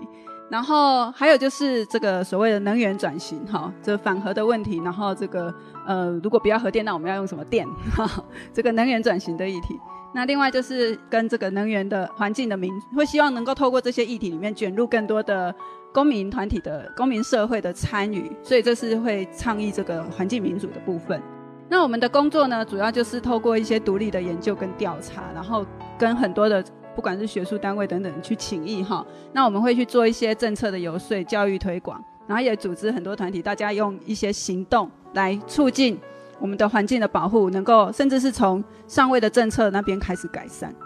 那这里大家可以看到这一张图，这是我们我们基金会有三个办公室，我们总部就是这里哈，高雄。那另外有台北办公室跟这个花东的办公室，然后所以要靠一个捐款人哈 的这个捐款哈，要支撑这样的一个这样的一个组织哈，三个办公室其实不是很容易。那我们原本的办公室高雄办公室是在凹子底那边。好，也也许在座有些朋友去过，我们那个地方就比这里小，大概只有一半，以至于我们如果每次要办活动，都得要到另外一个地方来办活动，就非常的不方便。好，所以后来呃，当我们就是有这个捐款的支持者哈，支持者他就是这个屋主啦，他就说，哎，你们可以来我这个空间用，这里哈以前是旅行社啊，现在已经呃五年以上都没有在用了，你们就过来我们这边用。好，然后所以我们就来看。我们过来看这个空间，这是一个大家进来哈，大家知道这是一个商业大楼，它其实已经有二十七年了，二十七年的商业大楼。然后呃，跟大家讲一下这个方位哈，我们现在这一边呢就是最西边，好，那它基本上就是一个东西向狭长的这个长方形的这个一整层楼，就是一间的这种办公空间。那这样的一个空间呢，它整个室内哈，就是扣除掉那个刚刚大家进来那个楼。电梯跟楼梯间扣除掉那个，其他的空间加起来大概是八十平，八十平的空间。那我们的问题，我们一进来我们就，大家现在进来会觉得很舒服，可是我们以前是只要一进那一个门，马上汗就全部都飙出来，每个人马上全身都是汗，因为真的非常的又闷又热，然后完全不通风。大家知道这边是玻璃帷幕嘛？玻璃帷幕它只有一扇一小扇窗户就在这里，等一下我可以打开来给大家看。一个小小的窗户，然后南边没有窗户，北边跟隔壁的房子是连在一起，也没有窗户。我们就东边西边完全没办法通风，然后天花板就很低嘛，然后有很多之前旅行社留下来的大桌子，所以这样的一个环境，如果我们要搬进来，它是一个非常不舒服的环境，又热又不通风的情况下，如果真的要搬进来，一定要做一些事情。那所以我们就决定要要有一些装修。我们装修的目标就是说，希望能够尽可能的减少废弃物。就是一来也是我们没钱啊，主要是没钱啊，没钱，所以我们也不可能去做什么天花板啊，做什么很很多的隔间。再来呢，就是说原来的东西我们都尽可能保留下来使用。然后一定要改善这个通风隔热，才能够减少能源的耗损。嘿，那我们的做法呢，其实就是找了呃一位跟我们就是也很支持我们的一位建筑师，帮我们做室内的规划、空间的规划。然后另外也找这个刚刚大家一直讲到的这个律师居呃协会的这个邱记者博士哈，来帮我们做这个通风跟隔热的设计。好，那地球公民呢就在中间要做两边的协调。真的是要协调，因为那时候我们的建筑师是一个非常喜欢大自然的人。他来到这个环境，然后听到我们说啊，这个律师就跟我们说，我们要窗户要关起来，然后要靠动力通风。他就觉得什么？你要通风，你不就是应该把把窗户打开吗？你竟然是反过来，他就觉得我们是讨卡派克这样子。所以要有很多很多的沟通，然后这个工班，这个建筑师要进来跟这个。呃，通风隔热要进来的施工的时间都要去做一些协调。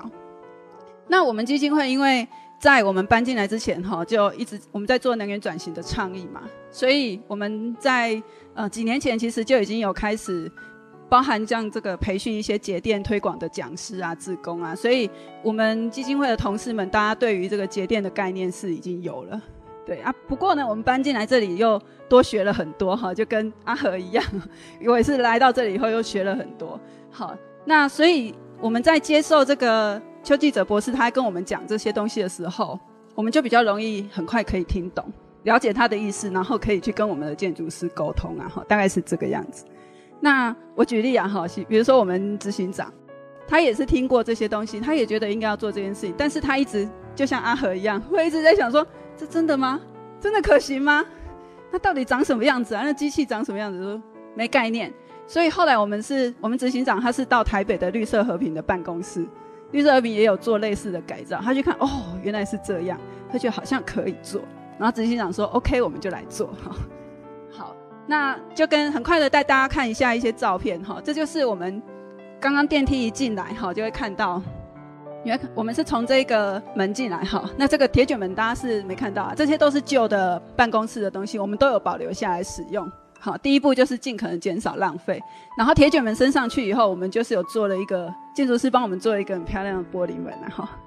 然后呢，原来呢这个空间里面因为是旅行社，所以它有很多这种大的办公的桌子，那我们就尽可能把它保留下来。好，然后地板呢也都没有再重新打过，就地板的部分也都继续用。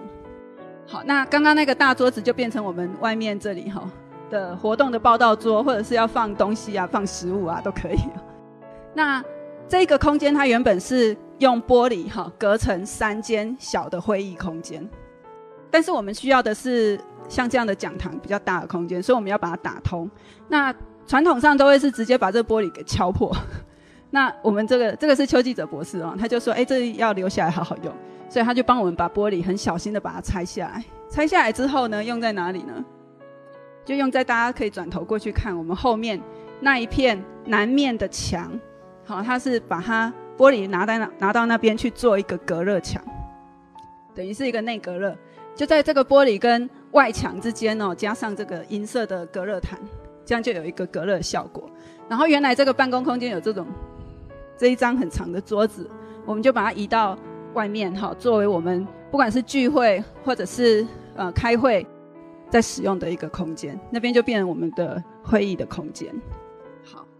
那在这个刚刚是尽可能的不要制造垃圾嘛，好，把它留下来，废弃物再利用。那通风节能的这个舒适的策略上，大概其实刚各位先进都已经讲了非常多了哈，我就不再多说了。好，那我们的设计就是这样，大家看到这张图，这是我们的平面图。这是电梯，电梯进来，然后大家就是从这个门进来，然后讲来到这边是西边，就是我们现在这个位置讲堂，然后那是东边。那我们的设计呢，是因为西边是大马路，所以然后东边后面是呃一般的这个住宅区，所以我们的进气就是走蓝色的这个线，从东边进来，然后红色的线是我们的排气，好，从西边排出去，还有就是这这里是厕所排出去，好，那绿色的就是我们规划的这个呃额外加装的冷气的位置是这样，OK。那等一下就可以带大家看哈，很快的看过照片，等下我们实体实际去看，这就是东边的阳台进来哈。那进来以后就会有过滤，然后除湿，然后再进去。那这个除湿机的水呢，就收起来，我们可以浇花，可以干嘛哈？然后这是我们的滤网，就是原来新的时候是这样，那五个月以后我们才想到要把它拆下来看，就已经变成这个样子。其实可能三个月就应该换了，就会变很黑这样子。然后这个刚刚那个过滤之后进来，一进到房间里面有一台大概五 k 瓦的这个小台冷气哈，它就会。把它降温，专门针对进来的那个空气去降温，所以这时候这个空气它就变成一个干燥、干净，然后又呃比较温度比较低的冷空气，就会进来我们整个办公空间使用。好，那这个西晒的这个讲堂，这大家知道哈，等一下我们可以看，就是呃，我们就退缩了大概三十公分，加装了一整片的这个铝窗哈，铝 这个窗户，然后中间呢就是用这个百叶窗。可以调节光线，好，然后也可以隔绝阳光。那这个样子就是啊，不只是这样哦，它还有结合这个抽气的系统，所以它可以，它等于是有玻璃墙、百叶窗跟动力的排气系统在这里头，那就隔热的效果就很好。我们来看一下这个，就是我们的外墙，因为是西晒，所以外墙的温度，外玻璃的这个温度，曾经下午就量到五十三度。好，那我们里面的这一层玻璃，哈，它在这个。嗯，没有开冷气的情况下，可以是三十二度左右，所以落差可以达到二十度。那这就帮我们省了非常多。我们也曾经去拜访过我们楼上的邻居，我们这每一层楼都格局都一样，就是这么大间哈。然后我们有看到有邻居呢，他们这一边是他们的办公空间，然后每个人都是晒着阳光在工作，然后冷气就在开超强的，所以这个就是一个很大的落差哈。好，所以那我们这个空间现在就是嗯，一台一对三的这个冷气，然后再加上两个循环扇，然后另外有一台分离式的冷气，是后来我们发现，哎，光是这一台一对三的冷气不太够，后面那里的人他会觉得很热，所以我们就把一台旧的以前我们办公室的冷气移过来这边使用。好，那目前大家使用起来感觉是这样。好，我们等于是现在是第二年呐，好，第二个进入第二个夏天。那这个二氧化碳的部分呢，我们就还要再改善这样子。好，那所以我们的系统哈，大概就是那个整个新风系统，按照二十四小时打开，排气跟循环扇也都是二十四小时开启，温度跟湿度呢都是固定设定在二十六、二十七度左右，湿度是六十趴左右。那这个一对三的冷气，好，包含这个空间的冷气，还有我们办公空间另外的冷气，都是需要的时候才打开。那这个进气系统它是联动到一个二氧化碳的监测器，就是说当这个里面的二氧化碳浓度超过大概八百 ppm 的时候，它会自动启动，然后就会从东边拉新的空气进来。目前可能还不够，所以我们还要可能要再改变了哈。好，大概是这个样子。那所以这样用起来呢，我们的这个室内，我们是装了这个空气盒子啊，因为空气盒子比较便宜，但是效果可能没有很精准。那不过还是可以做个参考。我们就在室内跟室外都有装。好，去比较两者之间的差异。那这个是前几天呐，哈，前几天你会看起来差异没有很大，是因为就是室内室外没有太大的差异，是因为最近南部空品还不错。如果冬天就差很多。那但是呢，还是可以看出一个状况，就是说我们的室内的那个不管是温度或湿度，它都是相较于户外哈，它的变动是比较小的。嘿，就是比较稳定的一个状况。你看，像室外的温度，它可能从三十几度一直到二十九度，但是室内它就很维持在这个二十九度上下不到一度之间而已。哈，那整个大概是这个样子。那我们的这个 PM 二点五的浓度都是低于室外。好，那大家可能会说，那到底是省多少电？好，我们有经过了一整年。每天都到地下室去抄电表，好，然后也刚好我们楼上六楼跟七楼他们的电表没有锁起来，所以我们也顺便帮他们抄一抄，那就可以做比较啊。不过现在已经抄不到了，因为台电来帮我们换的那个智慧电表，所以帮每一层全部都换智慧电表，所以它都锁起来了。好，那我们就来看刚好这一年的数据，就是去年这样一整年下来的数据哈。我们有去算过哈，也也去查了一下这个能源局的资料哈。呃，目前看到一百零七年台湾办公大楼的平均这个 EUI，EUI 就是每年每平方公尺的耗电量是几度？好，那以最新的资料我看到的是一百零七年了哈，它是一百六十点九。那我们这里呢，算起来是四十八点七，我们就只有一般商办的平均值的三分之一。好，那哎不到三分之一。那我们来跟同栋大楼来比的话，我们六楼呢是也是一个 NGO 团体，它是一个保育我们保育界的前辈啊。好，那保育团体大家都知道，也都是靠小额的这些费用，是用钱都要非常的节省啊。哈，那所以呢，他们基本上是只有到很热很热的时候才会开冷气，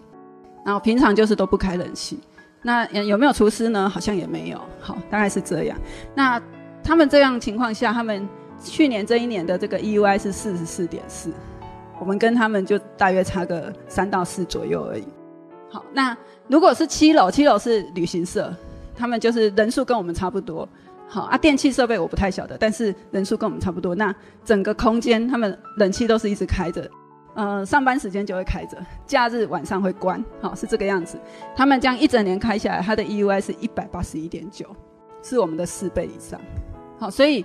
这个样子的情况下，就会知道，哎，我们的节能的效果是有出来。好，那等于说，我们跟六楼比起来的话，每天换算下来，每天比六楼一天多用三度电，但是我们的整个空间环境就舒服很多。嘿，所以我们最后很快就跟大家讲一下我们的一个装修的经验，就是说，其实就像阿海阿和刚才讲的哈，我们传统都呃想象的就是要节能节能而已。但是实际上，其实舒适也非常的重要。可是我们在做这些装修的时候，哈，要尽可能的去从循环再利用跟促进健康的角度来出发。刚刚阿甘有问我说，我们的这个整个花费，哈，这个大概要多久来回本？其实我还没有算过。但是我觉得有一个概念要跟大家说，我们平常。说，如果你真的都要把这个成本去换算成电费的回本的话，你这样算是不精准的，因为你没有装这些东西的时候，你的很多无形的成本你在付，但是你却不知道。比如说，你可能要花医药费，好，你要花很多很多的这个各种费用，好，那这个部分其实也应该要算进来。所以我觉得，真的，如果真的只是从这个成本来算的话，你怎么算都算不好。那但是我们从这个促进健康，然后也。更节能、爱地球的这个角度来看的话，其实这样是一个对的方向。那呃，我们因为跟这个建筑师有一些沟通，所以我们会深深的会期待，就是说我们的建筑业界哈，在做不管是新大楼或是旧大楼，其实都应该也要学会这样的一些有这样的概念，然后可以把它应用在更多的建筑上，好。那我们基金会一直在倡议这个能源转型，大家每个人都是其中的一份子。大家知道我们台湾用电最多的时候是什么时候？用电最多的时候是什么时候？现在嘛，对，就是夏天，差不多下午的时候，对不对？去年现在已经不会了哈，但是前两年都会常常讲说啊，电不够，电不够，电不够是什么时候？晚上会不会电不够？晚上不会，哈，电厂都很多是闲置，但是夏天这个。下午就是很很热的时候，大家冷气一开都很热。为什么冷气一开电都完完全都往上飙高？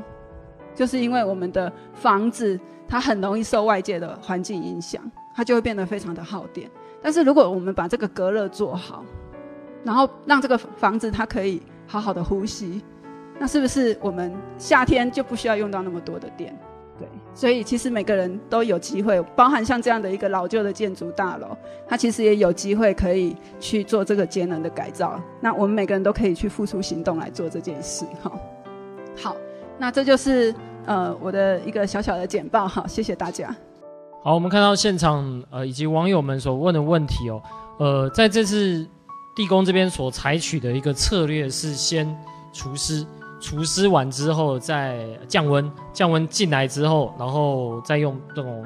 排风的方式强制循环，再把它排到外面去。跟我们刚刚在阳光基金会这边采用的全热交换的，对对，用用的技术不太一样啊。那当初会采这套技术，应该是记者这边建议的嘛？对对。然后其实我们不太了解什么是全热交换，我今天听这个苏哲讲，我才比较清楚。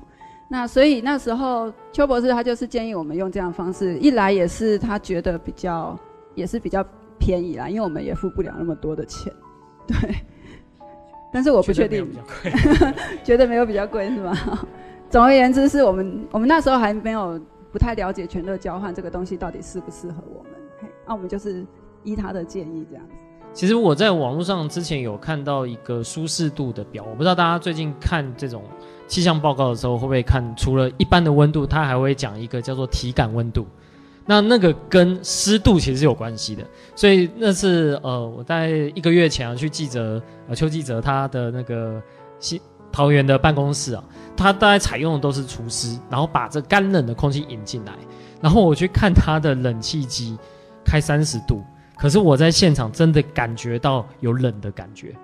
我都觉得他用的一个方式是这样，那当然全热的系统是说我们把外面的热跟里面的这个先做热交换，然后让它降温，所以两个的做法是各有千秋啦。对，所以我相信这个是呃大家或许在采用的时候，因为你如果在另外要再挂一个除湿机在外面是还是当然都会还是需要空间嘛，其实全热也是会需要有一个空间在。对，然后另外就是呃。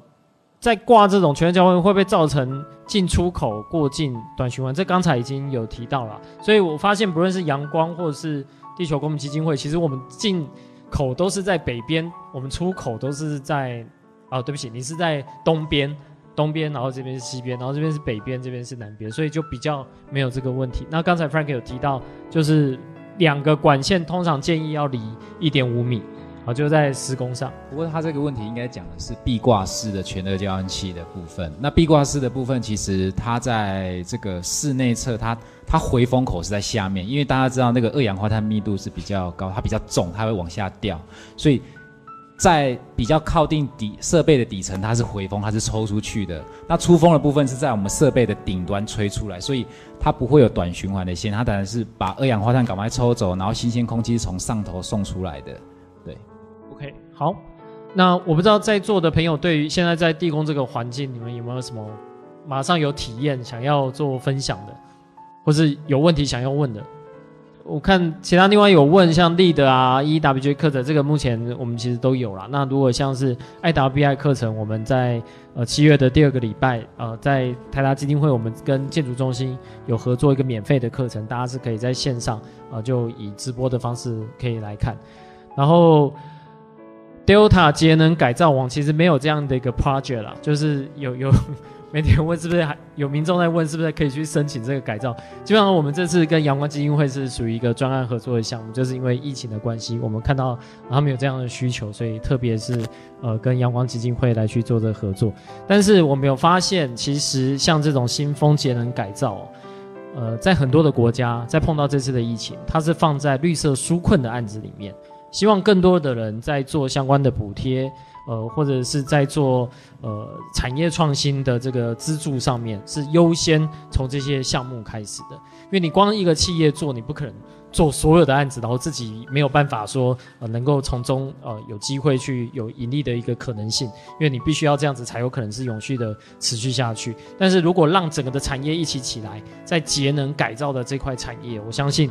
呃，只要有适当的鼓励，因为在日本，其实他们呃最近就是针对商业环境的新风系统，大概投入三十亿日元左右的一个呃补助啦，去鼓励商业环境去改这样。那当然是主要还是为了健康啦。那当然，如果它也有这种呃，包括像是遇冷，或者是像先期做厨师或者做全热交换，就可以让呃整体的这个能源的使用又不会这么高。这些都是我们认为在目前台湾在讨论绿色纾困、绿色振兴，真的比较少碰到的。我就是我们还没有去思考下一步，我们希望台湾采取的是一个怎么样的一个策略，还是说它纯粹只是让我们回到可能两三年这样的日子？我们还是必须要忍受空污，我们还是必须要忍受我们大部分的二氧化碳排放量，呃，是跟国际上有这样的一个落差在。我相信这个地宫跟台达以及呃阳光基金会，通常我们在做这样的一个讨论的时候，也都是希望我们接下来的环境能够更好，以及我们下一代的环境能够更好，所以。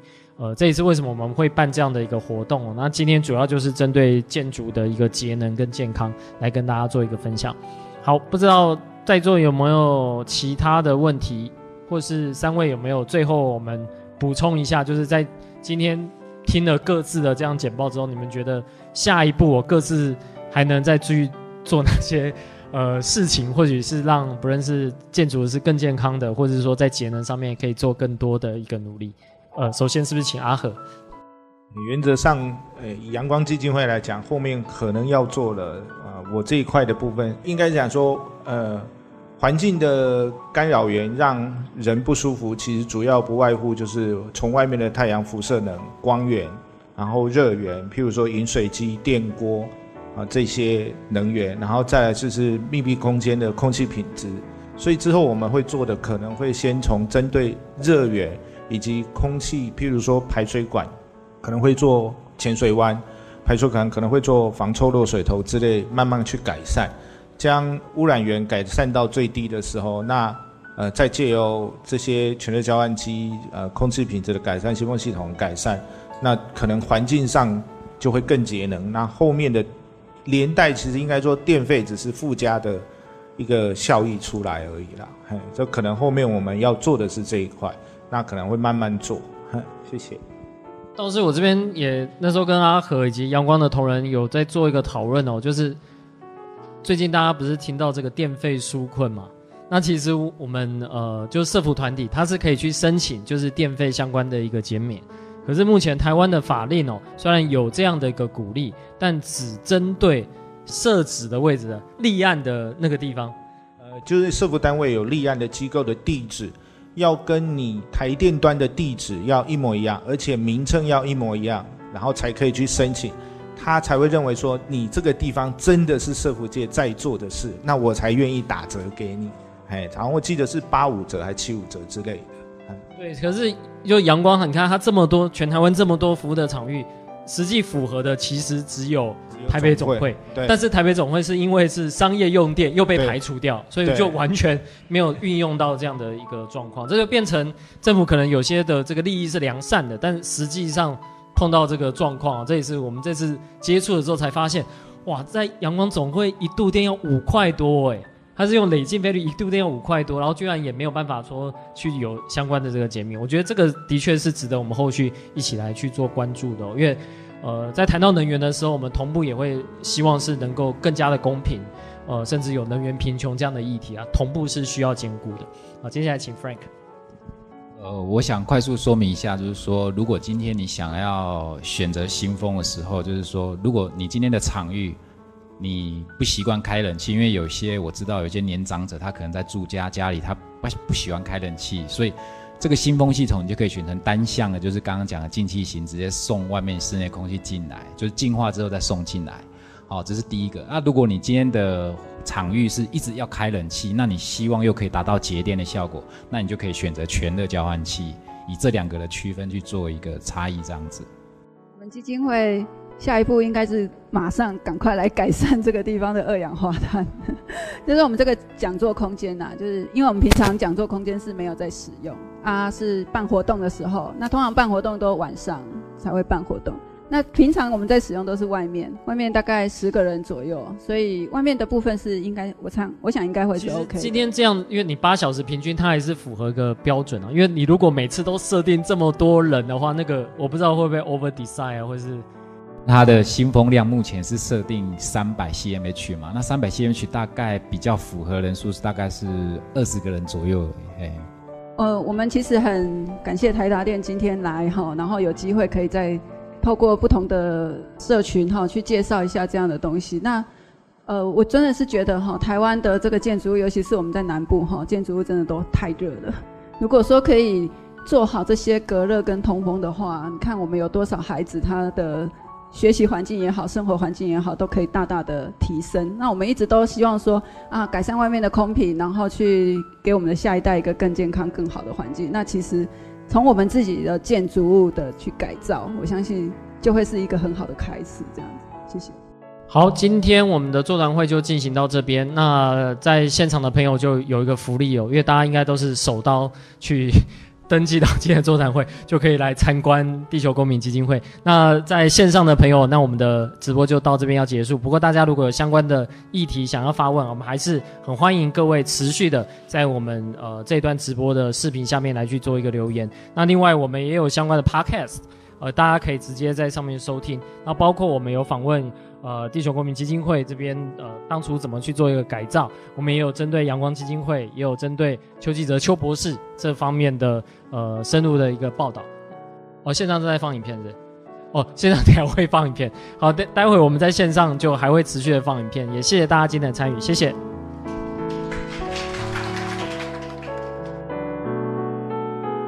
以上节目由台达电子文教基金会独家赞助播出。台达电子文教基金会邀您一起环保节能爱地球。